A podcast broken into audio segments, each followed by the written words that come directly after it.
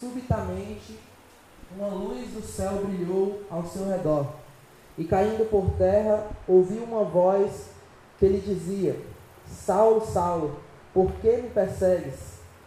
Ele, ele perguntou: Quem és tu, Senhor? E a resposta foi: Eu sou Jesus, a quem tu persegues. Mas levanta-te e entra na cidade, onde te dirão o que te convém fazer. Os seus companheiros de viagem pararam emudecidos, ouvindo a voz, não vendo, contudo, ninguém. Ouvindo a voz, não vendo, contudo, ninguém. Então se levantou Saulo da terra e, abrindo os olhos, nada podia ver. E, guiando pela mão, levaram-no para Damasco. Esteve três dias sem ver, durante os quais nada comeu nem bebeu. Ora, havia em Damasco um discípulo chamado Ananias. Disse-lhe o Senhor numa visão: Ananias, ao que respondeu: Eis-me aqui, Senhor. Então o Senhor lhe ordenou: Dispõe-te e vai à rua que se chama Direita, e na casa de Judas procura por Saulo, apelidado de Tarso, pois ele está orando. E viu entrar um homem chamando Ananias e impor-lhes as mãos para que recuperasse a vista. Ananias, porém, respondeu: Senhor, de muitos tenho ouvido a respeito deste homem. Quantos males tem feito aos teus santos em Jerusalém? E para que trouxe autorização dos principais sacerdotes para prender a todos os que invocam o teu nome. Mas o Senhor lhe disse: Vai, porque este é para mim um instrumento escolhido para levar o meu nome perante os gentios e reis, bem como perante os filhos de Israel. Pois eu lhe mostrarei quanto lhe importa sofrer pelo meu nome. Então Ananias foi e, entrando na casa, impôs sobre ele as mãos, dizendo: Saulo, irmão, o Senhor me enviou, a saber, o próprio Jesus que te apareceu no caminho por onde vinhas, para que recuperaste, para recuperar, para que recuperares a, vi, a vista a, e fiques cheio do Espírito Santo. Imediatamente lhe caíram os olhos como que umas escamas, e tornou a ver. A seguir levantou-se e foi batizado. E depois de ter se alimentado, sentiu-se fortalecido. Amém? É, a gente vem estudando esse livro de Atos, né? E agora nesse capítulo anterior, capítulo 8, a gente sente, na verdade no final do 7, no 7, a gente sente uma mudança no clima de como as coisas vinham acontecendo, né? É, tenho, eu queria até começar essa mensagem com uma frase que me chamou muita atenção e tem me feito refletir nos últimos dias, do Paulo Júnior, quando ele pergunta assim: Nós temos orado para que uma. Nós temos orado por uma prostituta para que ela vire nossa, nossa irmã, ou nós temos orado pela nossa irmã para que ela deixe de ser prostituta. Isso tem me feito refletir muito nos últimos dias. Isso muda muita coisa, assim, da forma com que a gente age, é, da forma com que a gente se relaciona com as pessoas, da forma com que a gente olha é, o evangelismo e o discipulado e tudo que a gente é, exercita como igreja do Senhor. E a gente vê aqui, nesse capítulo 8, após um, um acontecimento assim, muito triste, ao mesmo tempo é, escandaloso, ao mesmo tempo pesado mesmo, é, quando Estevão é morto, é assassinado, e aí a gente tem uma reviravolta. A igreja que até aquele momento vinha crescendo em comunhão, no partir do pão, e Deus ia acrescentando, e tudo ia fluindo na mais perfeita vontade de Deus, né? Ao olho dos apóstolos e de todas aquelas pessoas que estavam ali agregadas como igreja, aquilo era perfeito, né? Eles estavam numa harmonia só. É, multidão, multidões iam é, crendo no Senhor. A igreja estava ali como assim, frutificando aos olhos humanos, né? Mas aquilo não era o fim. Aquilo não era a perfeita vontade de Deus para a igreja do Senhor naquele momento ainda. Então, é, a gente vai ver que chega ali na morte de Estevão, né? E aí desencadeia ali uma grande perseguição com a igreja do Senhor, a ponto de somente os apóstolos ficarem em Jerusalém. O resto das pessoas, lembra? Pentecoste, é, muitas pessoas vindo de todos os lugares, estando ali para aquela festa, descido do Espírito Santo, muitos voltaram para de onde eles vieram, mas muitos ficaram ali em Jerusalém, e a partir daquele momento muitas pessoas também é, foram crendo com o passar dos dias, e agora o que, é que acontece? Perseguição. A coisa que num dia anterior era, vamos lá, reunir na casa do irmão Francisco, do irmão José, e a gente chega lá, adora, vê o que é que os irmãos estão passando de necessidade, a igreja está se organizando, agora a gente tem é, diáconos para é, suprir as necessidades, investigar e saber com quem, é, quem é que está precisando de alguma coisa e tal, para suprir essas necessidades. E agora não. Agora a gente não pode reunir formalmente, agora a gente não pode dizer que é cristão, porque a gente vai ser perseguido. E se destaca no meio de toda aquela perseguição, se destaca uma coisa. Um homem chamado Saulo Tarso.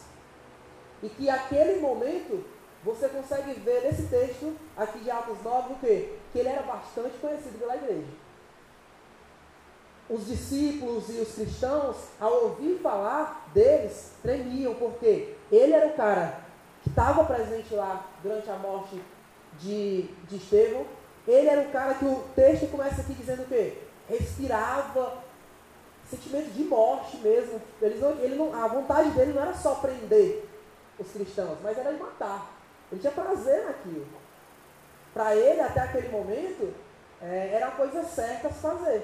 Para ele, até aquele momento, é, era algo louvável fazer aquilo. Para ele, os cristãos eram hereges, eram pessoas que estavam blasfemando o nome de Deus. Porque ele não tinha um encontro ainda com o Senhor, certo? E é interessante que a gente chega, é, examinando o contexto dessa conversão de Saulo, é, a gente tem no capítulo 8 aí também duas situações bem interessantes assim, que Lucas narra, que é a conversão é, do feiticeiro e a conversão do etíope. E ontem a gente estava até falando sobre é, o sermão do domingo passado, né, sobre o texto que foi exposto no domingo passado, que era sobre é, Filipe ali com o etíope e tudo. E a gente tem duas ocasiões, duas situações um pouco diferentes. Para você perceber como é que vai ser a visão de Ananias aqui, quando Deus fala para ele ir lá até Paulo, até Saulo, né, até aquele momento. É, primeiro tem um feiticeiro, que o texto narra o quê? Que ele se converteu, que ele creu né, na palavra. E logo em seguida é um cara que, tendo crido, queria comprar o poder, queria aquele poder através de, de dinheiro ou, ou, de barganha. Então, ao mesmo tempo que ele tinha crido, falou que creu no Senhor, ele, aquilo não era, não era verdadeiro é, no seu íntimo, porque ele ainda não tinha ainda um pensamento totalmente é, convertido ao Senhor. E termina a narração deste episódio ainda nessa dúvida. Porque quando os apóstolos vão até lá, e repreendem ele, fala para que ele ore, Senhor, e talvez o Senhor o perdoe. Ele fala assim, então ore vocês por mim. E a gente não sabe, na verdade, se ele se arrependeu ou não. Então havia essa dúvida, resta essa dúvida para nós. E em seguida tem um cara que está indo, é, que ele é um estrangeiro, já é rejeitado pelos israelitas por isso, é um estrangeiro, por mais que adorasse ao mesmo Deus. É, é um eunuco, que era uma vergonha para o judeu, o cara ser, o cara ser eunuco e ele está está voltando de adorar o Senhor no templo, em Jerusalém. E aí ele está vindo ali refletindo sobre aquelas palavras, não sei se foi o que foi exposto lá, não sei se ele simplesmente estava interessado naquele texto, mas de alguma forma aquele texto arrebatou ele. De alguma forma aquele texto chamou a sua atenção. E você vê o Espírito Santo coordenando toda a obra. É muito interessante isso. Isso traz um ensinamento muito massa para a igreja nos dias de hoje. Porque nós temos pegado é, e meio que administrado a obra do Senhor de forma que nós, com nossas estratégias, nossos modelos, é, é quem convertemos os outros, é quem traz, é, fazemos os outros crer é, naquela, no mesmo Senhor que nós temos. E aqui a gente vê quem? O Espírito Santo. Pegando um cara que era um diácono, que a princípio, primariamente, o papel dele era cuidar das viúvas e dos órfãos ali no meio da igreja, que está longe de casa por causa da dispersão, e pega esse cara e fala assim, ó, acompanha aquela carruagem. Que coisa de louco, O cara não conhece aquele cara, ele deu simplesmente uma, uma carruagem é, com o cara em cima e, e, lendo, e ele não conhece, não sabe de onde ele vem, nem para onde ele vai, e simplesmente o Senhor fala assim, ó, vai lá e acompanha ele. É muito louco olhar da visão de Filipe, mas quando você tem uma visão do Senhor, de que o Senhor já tinha despertado naquele etíope o desejo por descobrir, por saber o significado daquela palavra, qual a primeira coisa quando o Felipe chega e fala assim, é, o que é que você tá, você entende que lê aí? E o cara fala o quê? Como é que eu posso entender se não tem quem me explique? A Bíblia está ali, as escrituras estão tá ali. Ele está lendo o texto de Isaías, um texto bem atual para ele, bem contemporâneo para ele naquele momento, mas que ele não entendia. Então, o que é que acontece ali? O Senhor pega alguém que já crê, coloca em relacionamento, em comunhão com, a, com alguém que ele despertou, que ele está chamando, mas que não tem clareza ainda é, de tudo aquilo. E um milagre acontece da salvação ali. A gente precisa entender que Deus tem operado no meio desses relacionamentos. E por que, que eu falei essa frase no início do Paulo Borges? É, que a gente muitas vezes, para se relacionar com uma pessoa, a gente quer que ela se torne santo pra. Porque não, aquela pessoa ali eu não, nem ando com ela porque ela é ímpia e eu não quero nem papo com ela. Mas, porque, porque a gente tem muitas vezes, sei lá, medo de se aproximar e se corromper, a gente tem medo de, é, de ir e a pessoa não se converter e simplesmente ser um, um trabalho em vão, ou a gente tem medo de não estar preparado, a gente tem medo de várias coisas. Ou a gente tem coragem demais, vai e quer obrigar a pessoa a se converter a algo que não foi revelado para ela até aquele momento. E a gente precisa perceber a maneira que o Espírito Santo está agindo aqui, nesse momento da igreja. É o Senhor quem chamou o etíope, é o Senhor quem chamou Filipe, é o Senhor quem juntou eles dois, é o Senhor quem os salvou, é o Senhor quem despertou no etíope a vontade de quê? De ser batizado. O que me impede de ser batizado aqui? Interessante que o texto termina falando o quê? que Felipe é arrebatado dali, logo depois que ele sai das águas ali, e o Etíope não consegue mais ver Felipe, e aquilo entristece ele não, porque ele encontrou o Senhor agora, e agora ele se alegra, e agora ele, ah irmão, ele vai para a sua terra e a gente tem relatos de igrejas aqui que os apóstolos chegavam que já tinham sido fundadas né, por outras pessoas, provavelmente dessa dispersão. E é interessante que nesse momento de dispersão aqui, há uma coisa muito massa, parecido com o que acontece em Pentecostes. Quando a gente compara com a Torre de Babel, que todos se reuniam ali e queriam chegar até Deus, aqui a gente tem uma coisa muito massa, que é, para o Antigo Testamento, dispersão, quando o povo era disperso pelo Senhor, era significado de, de juízo. Quando havia dispersão do povo de Israel, era levado para o cativeiro, significava juízo para aquele povo. Então era uma coisa que ele se, se entristecia. E agora aqui, o que é que acontece? É uma coisa totalmente diferente. No meio da dispersão, a igreja do Senhor não se abala, mas permanece para sempre.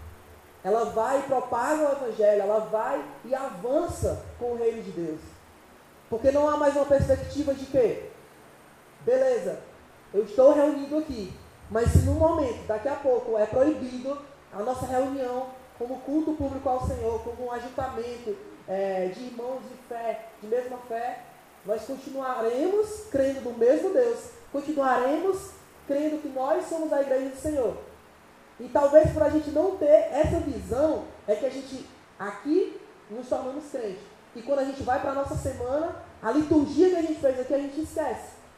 Por quê? Porque a gente está distante dos irmãos, a gente se enfraquece, a gente está no meio do mundão, está no meio de todas as esferas que a gente é, caminha e a gente meio que se sente longe de casa, longe dos nossos irmãos Sendo que, na verdade, nós não somos unidos só pela nossa presença, irmão, mas pela nossa fé no mesmo Deus. Pela nossa fé no mesmo Cristo. Então, a gente chega aqui no capítulo 9, vendo um cara o quê? A gente vê aqui duas situações. O texto, é, se você for é, perceber, o texto aí na sua Bíblia vai falar o quê? A conversão de Saulo. Na maioria das traduções vai falar a conversão de Saulo. Mas eu poderia muito bem aqui, facilmente, titular a conversão de Ananias, ou a conversão da igreja, ou dos apóstolos. Porque isso aqui é um capítulo mesmo que muda a história da igreja até aqui. É um, é um capítulo assim muito expressivo na visão da igreja naquela época. Porque até agora, irmão, a dificuldade em lidar com os gentios era muito grande. Por mais que estivesse se espalhando a igreja por todos os lugares, falar ao menos com o samaritano já era muito difícil. Imagina falar com outros povos do mundo conhecido ali. Então a gente tem aqui uma dificuldade muito grande, mesmo com os apóstolos, mesmo com aqueles doze ali que foram é, escolhidos para fundamentar a igreja. E a gente chega aqui e encontra um cara que até aquele momento era um dos principais responsáveis por perseguir a igreja. Era o cara que respirava desejo de morte contra os discípulos, contra aqueles que faziam parte do caminho. É interessante que no livro de Atos a gente vai ver os cristãos sendo chamados de várias coisas. E uma delas é aqueles que pertenciam ao caminho, aqueles que pertenciam ao Senhor Jesus, que se dizia o caminho a Deus. Então, ele vai de bom grado, você vê que ele anseia isso. O desejo do seu coração é isso, é o objetivo da sua vida. Ele não fazia mais nada a não ser perseguir os cristãos. Sempre quando a gente fala assim, não, eu me sinto vocacionado a tal coisa. Saulo se sentia vocacionado a perseguir os cristãos. E ele se dispõe aí aos principais sacerdotes e pegar cartas, pegar autorizações para sair das cidades caçando esses caras. E a igreja já tinha sido avisada disso. É tanto que a gente vai ver, quando o Senhor chama Ananias, é, ele já está sabendo que Saulo, é, quem é Saulo, para qual o motivo que ele está chegando naquela cidade. E a gente muitas vezes tem como igreja do Senhor a perseguição, as dificuldades financeiras, emocionais da nossa vida, as dificuldades de relacionamento, as dificuldades de não saber como agir em certas situações, a dificuldade de não saber como falar do Senhor para a pessoa que é do trabalho, para a família ou para qualquer outra pessoa. A gente sente várias dificuldades. E a gente trava muitas vezes o avanço do Evangelho através de nossas vidas, não o avanço do Evangelho por completo, porque até as pedras clamarão, né? Mas a gente trava muitas vezes é, por essa dificuldade que a gente coloca, por essa limitação e essa perseguição que muitas vezes hoje nós mesmos, como igreja, temos perseguido ao Evangelho, ao avanço do Evangelho. Porque se a gente for entender aqui, quando Saulo tem um encontro com o Senhor e, e, e Saulo pergunta quem é ele, o que é que o Senhor fala? Sou eu, a quem tu persegues. Quem Saulo estava perseguindo ali não era a igreja, não era só o restante do corpo, mas era o cabeça da igreja também. Sou eu a quem tu persegues. Quando a gente tiver o entendimento que tudo isso que a gente faz aqui, quando a gente se reúne, quando a gente faz algum evento, quando a gente faz alguma ação evangelística, quando a gente faz algum, desenvolve algum projeto, alguma coisa, para tentar alcançar outras pessoas, quando a gente entender que tudo isso não tem isso em nós, a gente vai ficar mais tranquilo. A gente vai ficar mais tranquilo quando no diáspora dá três pessoas. a gente vai ficar mais tranquilo quando a gente. É, ah, domingo tem culto e vier quase ninguém. A gente vai ficar tranquilo, irmão. Sabe por quê? Porque não é nosso papel convencer ninguém. Não é nosso papel é, convencer os salvos da vida que eles precisam estar aqui, não. Que essa é a verdadeira palavra, que esse, que esse é o verdadeiro caminho. Não. O nosso papel é ir. O nosso papel é pregar. E a gente vê aqui um cara disposto a barrar toda essa pregação. E ele vai com um objetivo. Ah, velho, a gente tem. Talvez se você parar é, para refletir nesse momento sobre a sua vida. A gente tem várias pessoas diferentes aqui, com várias dificuldades, vários propósitos de vida diferentes. Mas se a gente parar para refletir hoje, qual tem sido a nossa meta de vida? Qual tem sido o nosso propósito de vida? O que a gente tem mirado e falar assim, ó, não, eu vou chegar lá. Tem sido é, uma profissão, tem sido ministério, tem sido é, ser mãe, uma, uma mãe é, vocacionada mesmo ali, que ama o seu filho, que cuida bem do seu filho, que é, guia ele para o Senhor. Um pai. No que está no, no que tá o seu coração hoje? Eu queria que você refletisse. Da mesma forma que Saulo aqui, o que estava no seu coração era perseguir os cristãos, muitas vezes nós temos várias outras coisas. Talvez não seja ligado à perseguição do Evangelho, não, irmão. E talvez não seja uma coisa errada. Talvez o Senhor te queira ali onde você está marcando como meta da sua vida. Mas talvez você tenha mirado é, as ferramentas. Às vezes a gente se perde assim, como igreja, no quê? Ah, importa que eu pregue. E não como eu vou pregar. Se é através do rap, se é através de uma ação social, se através de relacionamento, ou de chegar para alguém e pregar para ele. E a gente vê isso na esfera aqui, da igreja. Mas quando a gente vai para as outras esferas, a gente não entende que a gente precisa pregar o Senhor também através da, da nossa profissão, é, sei lá, no curso que a gente está fazendo, em qualquer outra coisa. Que a gente precisa pregar o Senhor. Porque a nossa maior meta de vida, na verdade, é propagar o Evangelho. Todas as outras coisas são meios. A gente precisa entender isso. Nós somos chamados uns para o ministério, outros para exercer uma profissão, outros para qualquer outra coisa. Mas tudo isso são meios de que de que a gente chegue até a carruagem do Etíope. Tudo isso é um meio que a gente chegue até aquela pessoa que o Senhor está chamando. E que Ele nos usa através da nossa profissão, através do nosso ministério, através do nosso relacionamento, através de algum talento que Ele tem nos entregado. Porque todos nós recebemos de Deus talentos. Seja para cantar, seja para, é, sei lá, qualquer outra coisa. Todos nós temos um talento. Resta nós pegar esse talento e não esconder. E não guardar. E não falar assim, não, esse talento não está pronto agora. Mas não. Ir até alguém que o Senhor vai nos mostrar que precisa ser amado. Sabe o etíope? Era um cara que talvez foi no templo e foi rejeitado pelos judeus. As pessoas olhavam de lado para ele. Mas naquele momento ele foi amado. Esse mesmo Saulo, perseguidor, ele precisava ser amado. Esse mesmo cara que era responsável por perseguir a igreja do Senhor, ele precisava ser amado. E Ananias precisava entender isso. A igreja do Senhor precisa entender isso. Até os apóstolos precisavam entender isso. E aí a gente tem esse momento que é o ápice ali, né? Ele se vê ali por uma luz em volta dele, que brilhou, vinda do céu. Um cara que até aquele momento era cercado por pessoas e talvez idolatrado para aqueles que o seguiam, para aqueles que o auxiliavam. Era um cara que era muito respeitado no seu meio. E cada vez que ele matava alguém, era mais respeitado ainda. E agora ele se vê envolto por uma luz que vinha do céu. Não era uma luz que vinha de outra pessoa, não, que vinha do céu. Então ele tem um encontro com o Senhor. Talvez nós precisamos, talvez faz tempo que você teve um encontro com o Senhor. E da mesma forma que talvez faz muito tempo que nós fomos batizados nas águas, a gente precisa relembrar, irmão, todos os dias das nossas vidas, o dia que nós encontramos o Senhor. Porque, sabe, aquele primeiro amor, aquela primeira essência, aquela primeira garra do início, se você parar e refletir, eu, pelo menos, era uma criança, mas eu lembro até hoje.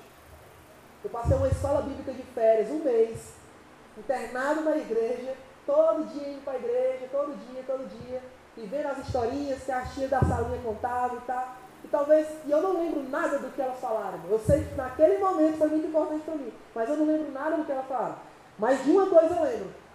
De um momento que foi feito um apelo, E que eu, sendo criança, nunca esqueci isso, em toda a minha vida. Esqueci, eu sou um cara muito difícil com lembranças, esqueço as coisas muito rápido. Nunca usei droga, certo, irmão? É, mas eu esqueço as coisas muito fácil. É, mas esse momento eu nunca esqueci na minha vida. E aquele cara falava sobre Jesus e eu não lembrava o que a tia tinha falado sobre Jesus, mas ele falava sobre Jesus e eu senti algo assim bradar dentro de mim, como uma criança ainda. Bradar dentro de mim que é isso, que isso está me chamando e, enfim, talvez você tenha uma experiência parecida, não sei quando criança, na sua adolescência, já depois de adulto. Mas nós precisamos lembrar disso. Né? Nós precisamos lembrar do dia que nós fomos batizados e que nós recebemos essa palavra de nova criatura. Porque a partir daquele momento nós não fomos mais os mesmos. A partir daquele momento, nós não, nos, é, não, não passamos a não nos chamar mais Saulo, mas Paulo. A partir daquele momento, muita coisa na nossa vida mudou. A partir daquele momento, a nossa meta de vida mudou. Porque agora nós não vivemos mais para as coisas desse mundo, mas para as coisas do Senhor. Agora nós não vivemos mais para os nossos objetivos, para os nossos planos, mas todos os nossos planos foram recalculados para o Senhor. Esse mesmo Saulo aqui, que tinha cartas para ir em todas as sinagogas, em todas as cidades, para perseguir os cristãos, ah, irmão, agora ele tinha essas mesmas cartas, mas para propagar o Evangelho. Sabe? Isso não sou eu que consigo fazer, não é você que consegue fazer. Mas o Senhor, através dessa experiência única e pessoal, que não é igual com nenhum de nós, que a gente não pode muitas vezes usar como doutrina para as outras pessoas, mas que é uma experiência pessoal que nos abalou de tal forma como abalou a Saulo. E a gente olha e fala assim, ah, cara, era o Saulo, era um cara pecador, e eu como criança não era pecador. Né? Não era uma criança corrompida né, pelo pecado, não. Então, a gente vê aqui um cara que tem um encontro com o Senhor neste momento. E é interessante o seguinte, que todos aqueles que estavam à sua volta viram e ouviram que algo estava acontecendo, mas não entenderam nada do que foi falado. Paulo até vai esclarecer isso mais na frente. Mas eles não conseguiam, eles sabiam que tinha alguém falando com ele, viam aquilo, viu ele caindo, mas não entendiam o que estava acontecendo. Só ficaram abalados com aquilo. É o que geralmente acontece quando a gente tem um encontro no Senhor, né? As pessoas notam que tem algo mudando, não sabem o que, mas notam que algo está mudando ali, algo está acontecendo. Então ele vai falar o quê? Quem és tu, Senhor? Notem, o mesmo Saulo que estava perseguindo a igreja, está chamando o Senhor da igreja de Senhor, sem saber bem o que ele é ainda, mas está chamando ele de Senhor. Então, a gente tem aqui um cara que, quando tem um encontro do Senhor, com o Senhor, isso é automático. A gente reconhece a sua soberania, a gente reconhece o seu senhorio. Então, o Senhor responde. Naquela intimidade, quando, quando é, o texto narra Saulo, Saulo, ele está falando o quê? Que ele conhecia aquele cara. Que ele conhecia aquele que estava perseguindo a igreja. E o conhecia intimamente. Talvez Saulo descobriu naquele momento que ele era chamado, que ele foi chamado pelo Senhor. Mas o Senhor já sabia que era, já tinha escolhido ele desde antes, muito antes, muito antes. E a gente não tem entendido isso como igreja, certo? Lembra da frase do Paulo Borges Júnior? A gente tem olhado para as prostitutas e para o drogado e a gente tem visto ali alguém que a gente pode pregar, orar por ele, por ele, para que ele se torne nosso irmão. Mas na verdade o Saulo já era irmão da igreja. Ele só precisava que alguém orasse para que ele deixasse de ser um perseguidor.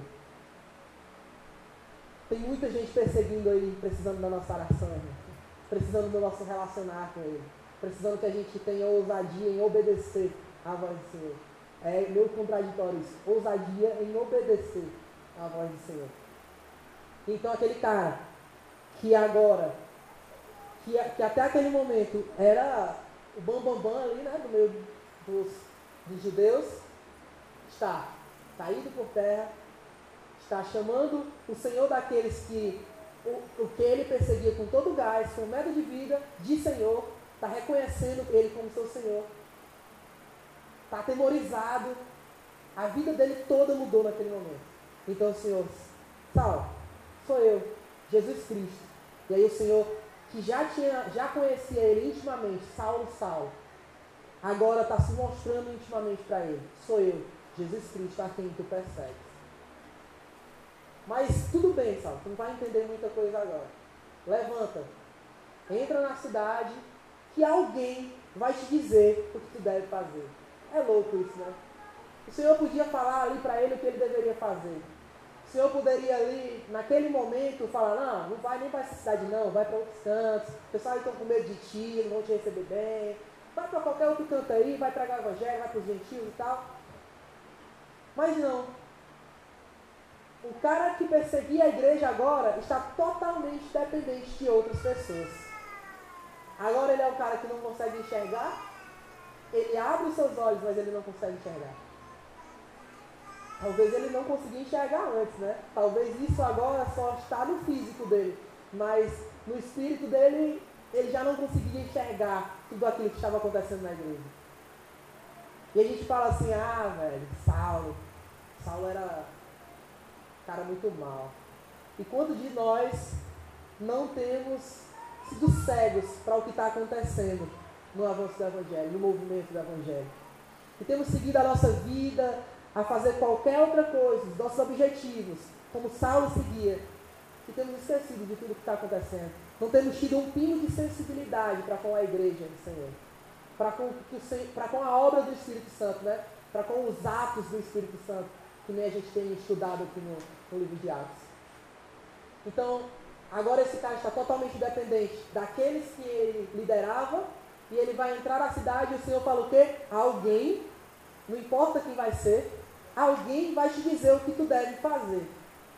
O cara que era submisso às maiores autoridades, agora vai ser submisso aos discípulos que ele caçava. Lembra nos primeiros versículos que ele queria perseguir é, e aspirava ameaças de morte contra os discípulos do Senhor? É, agora quem o Senhor vai despertar para ir até ele é um discípulo dele. E aquele, isso tudo vai é, embasar o ministério de Paulo vai mostrar que ele foi convertido de verdade. Lembra dos, das duas conversões que a gente é, falou aqui no, no livro, no, no, capítulo anterior, de, do, do feiticeiro e do etíope? Agora a gente tem um cara que mais do que eles dois, qualquer cristão iria duvidar se ele era convertido mesmo. E a gente vai para a segunda etapa que é Ananias, que era um cara que até o momento era desconhecido e que ele de repente está ali em oração e o Senhor se revela a ele numa visão e fala assim, Ananias, seguinte, tem um cara aí novo na cidade, o nome dele é Saulo, ele é conhecido como de Tarso, e vai ter que ir lá, nesse endereço aqui, eu, acho, eu imagino assim, o diálogo de Deus com, com Ananias, né? Muito louco isso, né? Só acredito mesmo que eu estou vendo, porque eu estou lendo na Bíblia. Mas Deus fala até o endereço do cara, que o cara tá, ó, vai lá na rua direito e tal. É, e Ananias na mesma hora, e o que é mais louco ainda, o Senhor está falando, ele sabe. Quando Você lembra quando o Senhor se revela a Saulo, que ele fala assim, quem és tu? Agora ele está se revelando a Ananias, chamando ele pelo nome, ele fala o quê? Eis-me aqui, Senhor. A relação de intimidade não é mais só de Jesus com, com quem Jesus está falando, mas também é, de via, é uma via de mão dupla, né? Ele reconhece a voz do Senhor. Então ele sabe que é o Senhor que está ordenando ali, ó. É o Senhor que está ordenando Ananias para ir atrás de Saulo. E aí o que é que Ananias vai falar? Oh Jesus. Aquele cara é um traficante. Contemporizando aqui. Tá? Aquele cara é o traficante mais temido do Bom Jardim. A minha igreja está de um lado do Bom Jardim, do lado dele é outra pessoal. Jesus é perigoso. Ele vai eu vou chegar lá, ele não sabe, ele, eu vou chegar lá, é um crente, todo tatuado, ele vai duvidar se eu sou crente. Ele vai me matar, Jesus. Ele vai pensar que eu sou do outro lado, inimigo. Certo? É difícil, né? Às vezes, contextualizar as coisas. E aí o Senhor fala assim, ó. Mas eu estou mandando. Eu escolhi ele. perseguidor? Certo, mas eu escolhi esse cara. Então Ananias reconhece ali e obedece o Senhor, e o Senhor fala assim, só, vá. Estou falando que vá. Lembra? Só ide e pregar o Evangelho. Vá. Da mesma forma que Felipe, o Senhor só falou, acompanha a carruagem. É eu que estou operando o milagre lá, não é tu, acompanha, só vou te usar. Da mesma forma que Ananias precisava entender que não era ele que convencia Saulo. Não. Ele não precisava ter medo quando era o Senhor que estava mandando. E aí a gente já vê alguns problemas que nós, como igreja, vivemos hoje. A gente não tem entendido que o Senhor da obra não é nós, que o cabeça da igreja não somos nós. Ah, velho, às vezes a gente está tá achando que é um bíceps do corpo.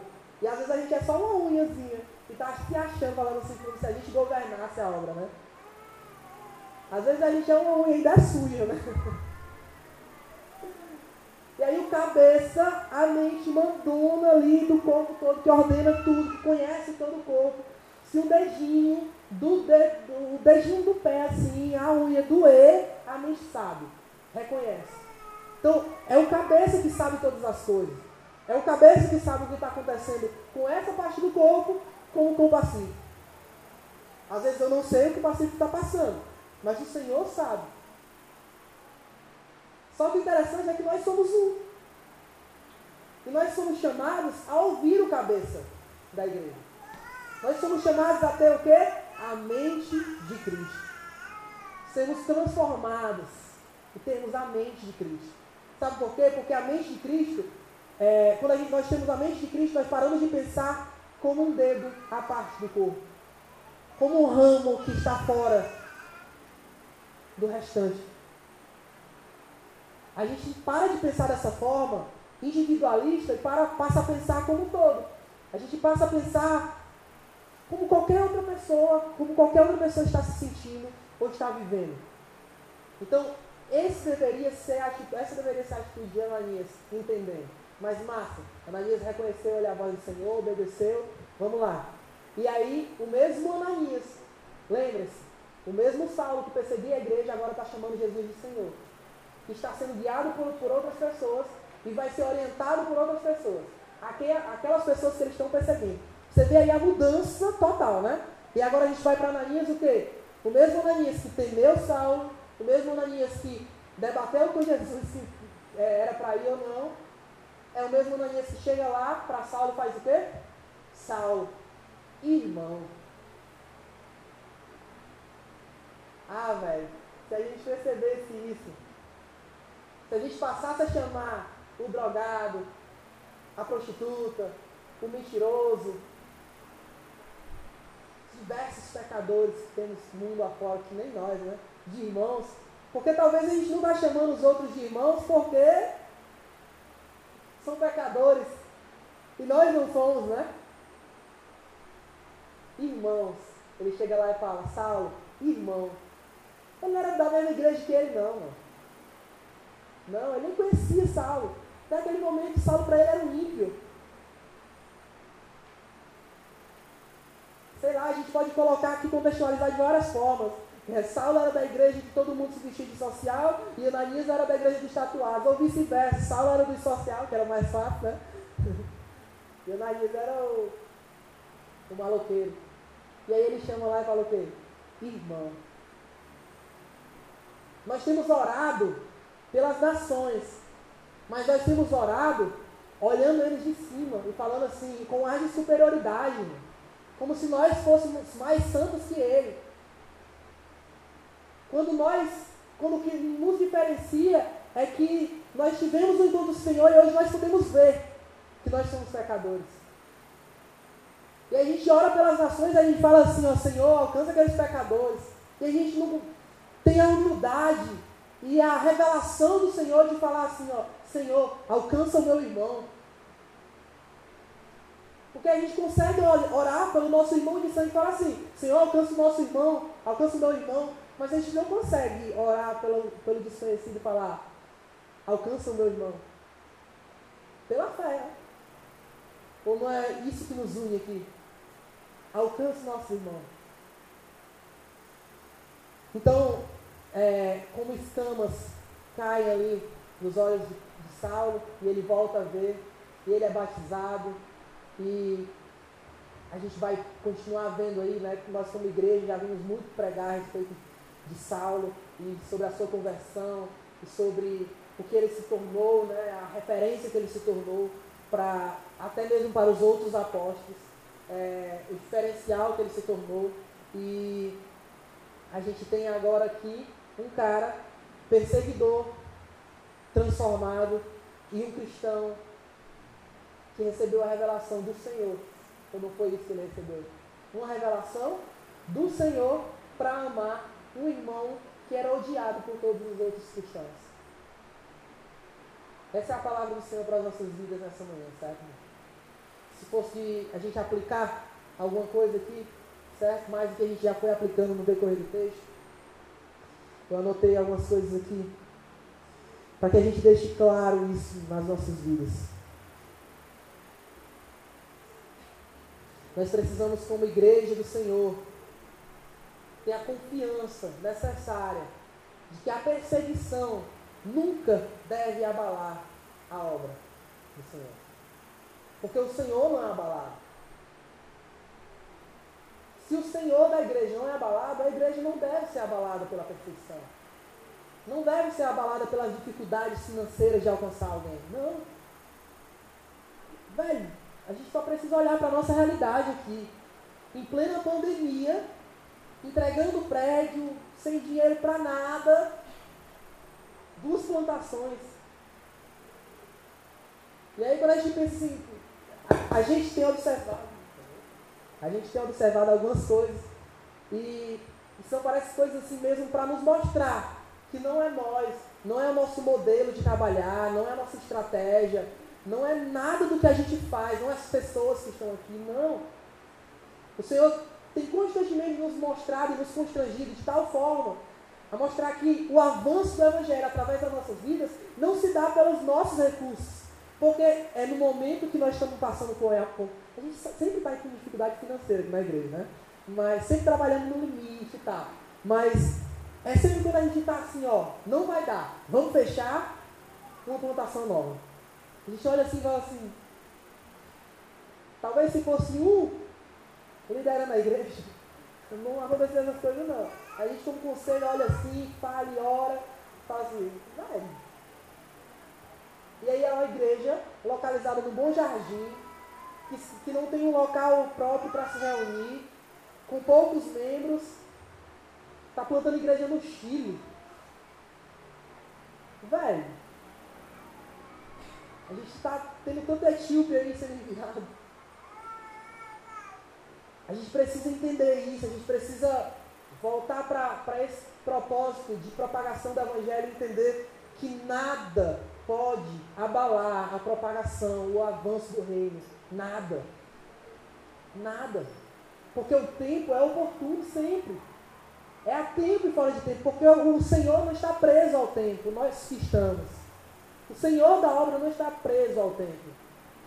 Por que nós temos falado que nós, não, que nós não temos tempo, que nós não temos, que a gente coloca todas as dificuldades? Porque é nós que temos as dificuldades. O Senhor não. Porque se a gente entende mesmo, da mesma forma que a gente corre atrás da carruagem, o Senhor nos arrebata para outra cidade. Porque não é nós, não é nossa obra. A segunda coisa é, que a gente tem que entender. E aí você pode ter 20 anos de fé. 20 anos desde que você encontrou o Senhor. Você sempre vai ser independente do seu irmão. Já preste atenção que quando o independente químico ele se converte, ele faz aquilo como se fosse a última coisa da vida dele, ele, ele ama aquela obra assim intensamente. Você geralmente você percebe isso nessas pessoas. Porque eles entendem o que é estar no fundo do poço. E às vezes a gente que é só um mentiroso, a gente não entende isso. A gente não entende que a gente é pecador e que a gente precisa do nosso irmão para continuar. Que a gente precisa da igreja para continuar. Que a gente precisa da outra perna para dar o segundo passo. Porque uma perna só só consegue dar um passo. Isso assim não existe.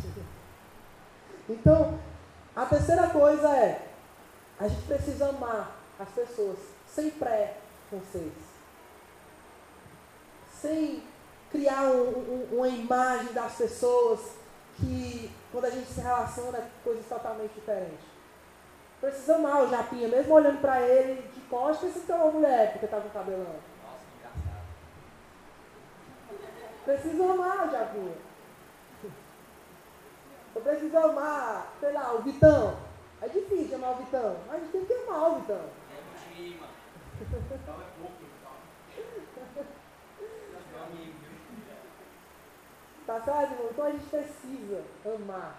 A gente precisa, e amar sai da nossa zona de conforto, irmão. Amar nos tira de dentro da nossa casa para ir até a pessoas que nos perseguem. Então amar não é só amar quem a gente conhece, mas os nossos irmãos que estão aí precisando ser amados. Que o Senhor está falando, está resgatando eles e a gente e a igreja que tem afastado. Né? É interessante que o Senhor está chamando a igreja que tem afastado, a igreja que tem excluído, a igreja que tem abandonado. Né? Precisamos voltar. Não falo nem voltar a ser igreja primitiva, não. Mas, porque a igreja primitiva também tinha os seus problemas. E muitos desses problemas são os mesmos que a gente tem hoje, contextualizando. Né? Mas nós precisamos voltar a amar como o Senhor nos falou que deveríamos ser amados. Metade dos mandamentos é sobre amar o próximo. E por que, que a gente está falando que ama a Deus e não ama o próximo? Então, amém?